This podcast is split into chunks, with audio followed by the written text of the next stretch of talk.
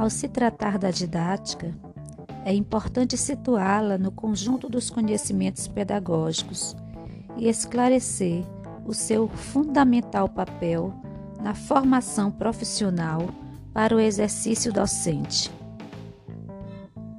Em primeiro lugar, gostaria de ressaltar que o processo de ensino, objeto de estudo da didática, não deve ser tratado como atividade restrita ao espaço da sala de aula.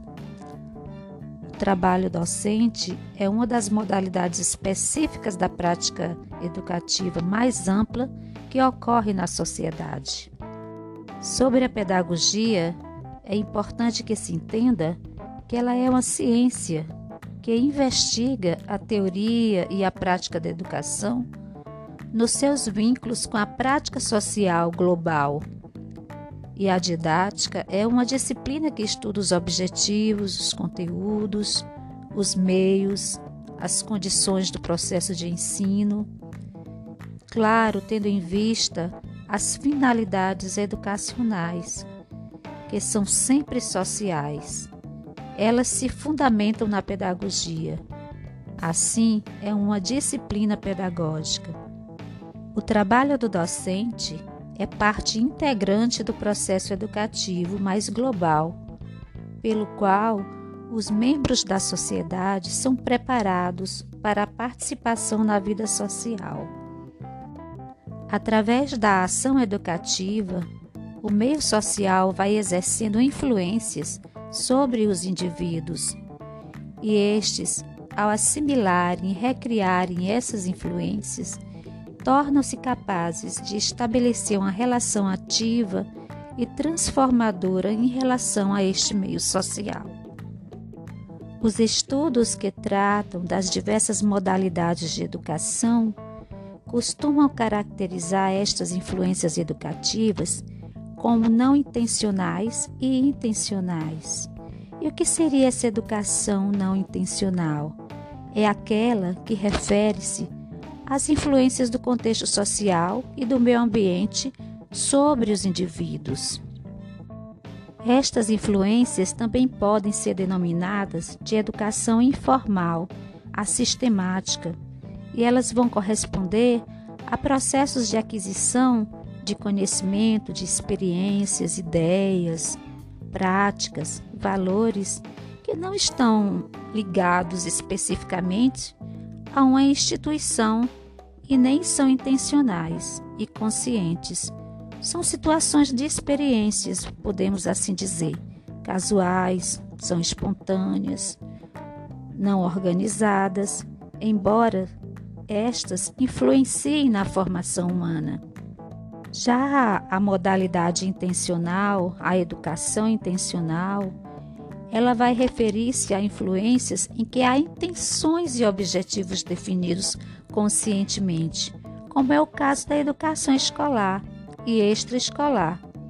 Há uma intencionalidade, há uma consciência por parte do educador quanto aos objetivos e finalidades, quanto às tarefas que deve cumprir. O que se pode considerar é que as formas que assumem a prática pedagógica a prática educativa, sejam elas não intencionais ou intencionais, estas práticas formais ou não formais, escolares ou extraescolares, se interpenetram.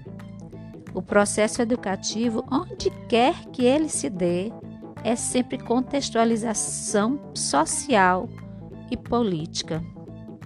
Isso também significa dizer que a educação é socialmente determinada. Significa que a prática educativa e os objetivos e conteúdos de ensino e o trabalho do professor estão determinados por fins, exigências sociais, tanto políticas como ideológicas. Então, Chegamos assim a uma análise de que a prática educativa é parte integrante da dinâmica das relações sociais, das formas da organização social, Suas finalidades e processos são determinados pelos interesses antagônicos das classes sociais. Faço essas reflexões para que a gente possa entender que a prática educativa, a nossa vida cotidiana, as relações entre professor e, alun e alunos, os objetivos da educação, todo o trabalho docente, a percepção do aluno estão carregadas de significados sociais e que se constitui na dinâmica das relações entre classes, entre raças, entre grupos religiosos, entre homens e mulheres, jovens e adultos. Isso significa que são os seres humanos que, na diversidade das relações recíprocas que travam em vários contextos, vão dando significado às coisas, às pessoas, às ideias. Também é importante assinalar que o campo específico de atuação profissional e política do professor é a escola e que são as suas tarefas que vão assegurar ao aluno um sólido domínio de conhecimentos e habilidades, o desenvolvimento de suas capacidades intelectuais, de pensamento independente, crítico e criativo. Dessa forma, o processo pedagógico ele vai orientar a educação para suas finalidades específicas, determinadas socialmente mediante a teoria e a metodologia da educação e instrução. O trabalho do docente, isto é, a sua efetivação na sua tarefa de ensinar, é uma modalidade de trabalho pedagógico. E dessa modalidade se ocupa a didática.